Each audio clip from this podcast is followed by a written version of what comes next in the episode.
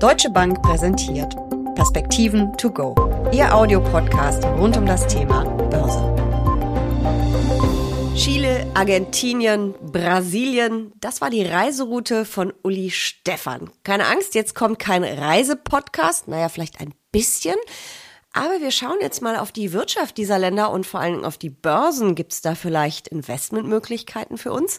Mein Name ist Jessica Schwarzer und damit herzlich willkommen zu den Perspektiven to go. Uli, Lateinamerika, das ist schon ein ziemlich großartiges Reiseziel, oder? Ja, das ist es. Also ich bin sicherlich weit davon entfernt, äh, meiner ersten Reise nach Südamerika vollständig über diesen ganzen Kontinent berichten zu können. Wir haben uns vor allen Dingen im Süden Südamerikas aufgehalten, Argentinien, Chile, Brasilien. Du hast gesagt, wir hatten auch schon, oder wir haben auch einen Abstecher nach Montevideo gemacht man hat natürlich viele Gespräche geführt, äh, auch mit Reiseleitern, mit äh, Einheimischen, wenn man das so sagen darf, Menschen, die dort äh, leben und arbeiten. Aber wie gesagt, also einen vollständigen Überblick hier zu geben nach einer dreiwöchigen Reise äh, ist sicherlich dann auch zu viel erwartet. Als Anlegerin habe ich Brasilien auf dem Schirm. Da gibt es ein paar ganz große, sehr bekannte ähm, Konzerne und dann vor allen Dingen war Brasilien auch das B von BRICS. Da können wir uns auch noch dran erinnern, mal so eine ganz große Marketingnummer. Ich glaube, weiß gar nicht mehr, wo es herkam. Ich glaube, von Goldman Sachs ist auch egal, ist 20 Jahre her.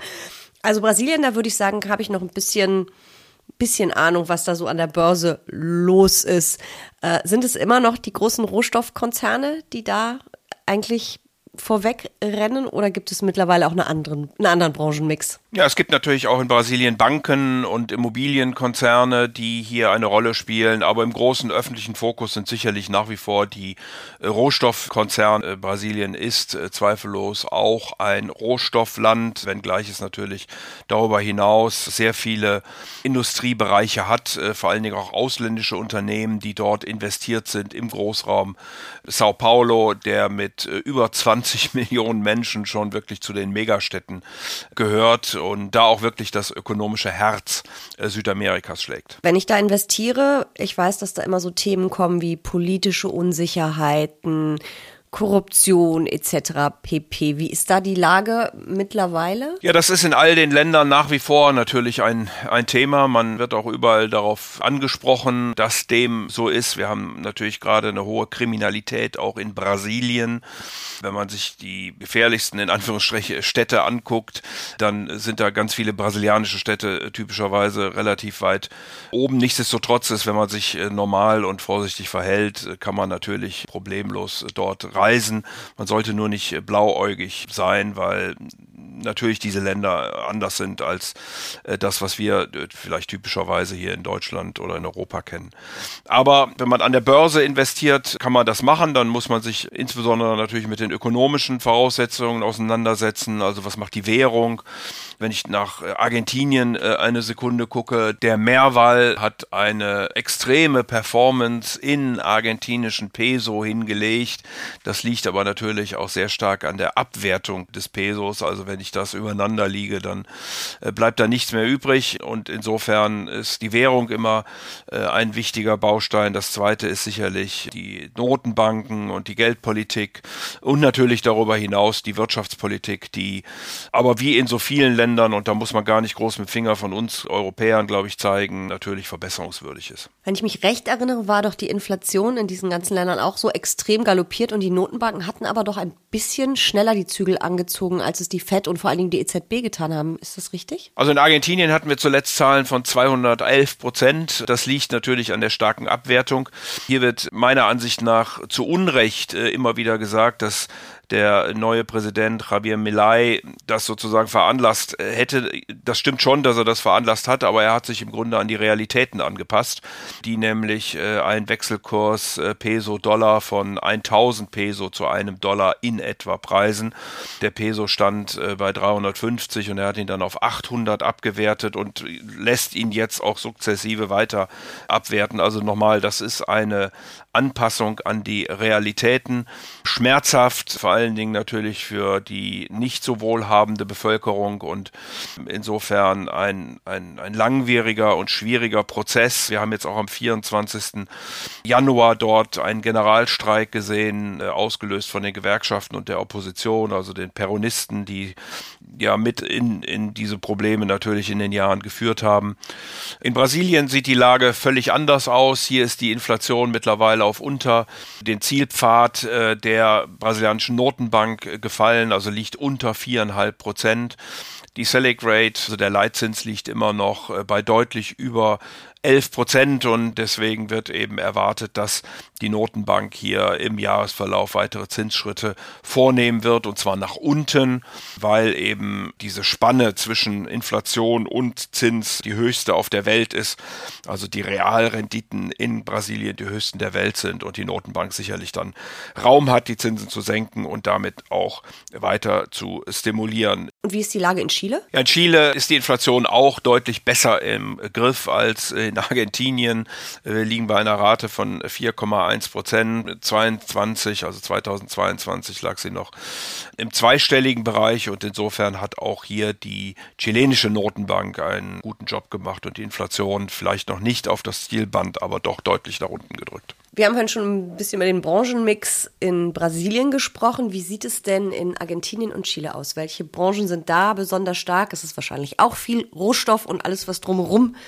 ist. Ja, Jessica, in äh, Chile äh, findet man überraschenderweise vielleicht äh, gar keine Rohstoffwerte, weil der größte Rohstoffwert des Landes, Codelco, ist staatlich und damit nicht börsennotiert. Man findet aber Industriewerte, vor allen Dingen Banken auch, die hier notiert sind, Fluggesellschaft, Versorger.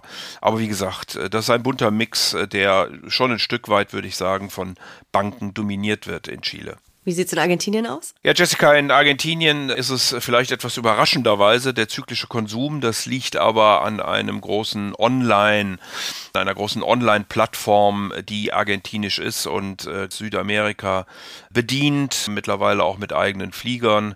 Man kennt das ja in den USA und in Europa, das ist ein anderes Unternehmen, aber sowas gibt es eben auch in Lateinamerika und ist ansässig in Argentinien. Es sind Finanzdienstleistungen, die hier eine große Rolle spielen und natürlich Rohstoffe und Energie. Man hat gigantische Öl- und Gasvorkommen, gerade im Bereich des Übergangs von La Pampa, also dort, wo insbesondere die Fleischzucht betrieben wird, nach Patagonien hin gefunden. Und die gilt es sicherlich in den nächsten Jahren dann zu entwickeln, um den Wohlstand im Land insgesamt zu steigern. Wenn ich jetzt investieren möchte, wie kann ich das tun? Also Einzelaktien, das Risiko ist hoch, darüber haben wir schon oft gesprochen. Gibt es Länder-ETFs? Gibt es aktiv gemanagte Fonds oder soll ich lieber auf die ganze Region setzen? Ja, das hängt wie immer im Leben, Jessica, vom Risikoprofil natürlich ab. Es gibt Länder-ETFs, allerdings hat man natürlich auch immer ein sehr spezielles Länderrisiko, siehe Argentinien in, in solchen Entwicklungs- und Schwellenländern. Ich bin tendenziell immer eher bei aktiven Fonds in solchen Ländern, äh, wo ich sage, da sind die Finanzmärkte vielleicht nicht so liquide und nicht so effizient, wie das in Nordamerika, in manchen asiatischen Ländern oder auch in Europa der Fall ist. Da wird man sicherlich auch etwas finden und wer nicht ganz so risikobewusst ist und etwas streuen möchte, eben wir haben nochmal in Chile vor allen Dingen Kupfer und Lithium, aber wie gesagt am Aktienmarkt auch sehr viele Banken. Wir haben in Argentinien auch einige Rohstoffe, die aber noch nicht in der Weise in der Förderung sind, äh, wie das in anderen Bereichen der Welt ist. Und die Branchenstruktur haben wir ja vorhin auch schon genannt. Und in Brasilien dann vor allen Dingen natürlich Öl, aber auch Eisenerz, was dort gefördert wird, äh, im Verbund mit natürlich auch Immobilienunternehmen und Banken oder Finanzwerten. Hm. Ist auf jeden Fall eine extrem spannende Anlageregion, finde ich, aber es ist dann doch Klar, immer je nach Risikoprofil, aber es dürfte doch eher die Beimischung sein, oder?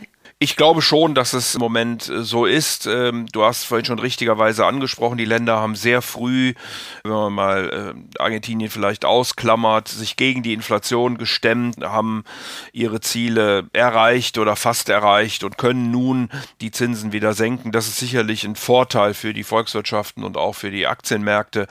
Aber man muss eben doch immer wieder mit idiosynkratischen äh, Themen rechnen. Die Länder haben natürlich auch ihre Probleme, die sie in den nächsten Jahren angehen müssen. Und es sind auch bei Wahlen immer naja, es wird gerne in Extremen gewählt. Das sind dann mal die äh, doch ähm, am, am extrem rechten Rand. Da haben wir ja auch ein paar Beispiele für.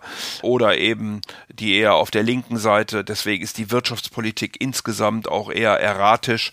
Das ist äh, kein gutes Signal grundsätzlich für Wirtschaft und für Unternehmen. Und deswegen würde ich es als Beimischung und eher breit gestreut machen. Ich habe zwar gesagt, jetzt kommt kein Reisepodcast, aber ich habe es ein bisschen eingeschränkt, dass es doch ein bisschen einer wird. Deswegen jetzt äh, Abschlussfrage, was war das Tollste, was du gesehen, das Tollste, was du erlebt hast auf deiner Reise? Oh, das fällt mir total schwer zu sagen, weil die Dinge so unglaublich unterschiedlich äh, gewesen sind. Also von den großen Städten, sei es Buenos Aires, eine sensationell aufgeräumte Stadt, sehr sauber, viel Jugendstil, unglaublich vital, wahnsinnig vielfältig. Montevideo mit äh, seinen Stränden gerade am Ostrand, der Stadt Santiago de Chile mit äh, der unglaublichen Bergkette der Anden. Da liegen ja die höchsten Berge der Anden, die man von der Stadt aus sehen kann. Und natürlich Rio de Janeiro, was muss ich sagen, äh, Copacabana, Zuckerhut etc. pp. Also das macht schon Spaß. Und dann eben darüber hinaus äh, die beiden grandiosen Landschaften, sowohl in Patagonien mit El Calafate und den, mit den großen Gletschern und dem See, Argentino der einen Seite, Torres del Peine, fantastisches äh, Bergmassiv, auch die Anden im Hintergrund. Oder eben dann die Atacama-Wüste, eine der trockensten Wüsten, wenn nicht die trockenste Wüste äh, der Welt und trotzdem ganz viel Leben, sowohl was die Flora als auch was die Fauna angeht. 6000 Meter hohe Vulkane, die zum Teil aktiv sind, Geysire. Also es ist wirklich schwer, dort einen Höhepunkt herauszugreifen. ich äh, habe auch noch die Iguazu-Wasserfälle in Brasilien vergessen, die unglaublich beeindruckend sind von beiden Seiten, sowohl von der argentinischen wie von der brasilianischen. Also äh, es war eine tolle Reise. Ich möchte sie nicht missen. Es gab unglaublich viele Eindrücke und würde jedem wünschen, das auch mal machen zu dürfen, weil es doch ein ganz tolles Erlebnis gewesen ist. Es hört sich sensationell an und ich glaube, wenn ich Südafrika hinter mich gebracht habe, was bei mir jetzt ansteht, dann muss ich, glaube ich, auch mal über äh, Südamerika nachdenken. Vielen Dank für diese Perspektiven to go. Aber sehr gerne doch.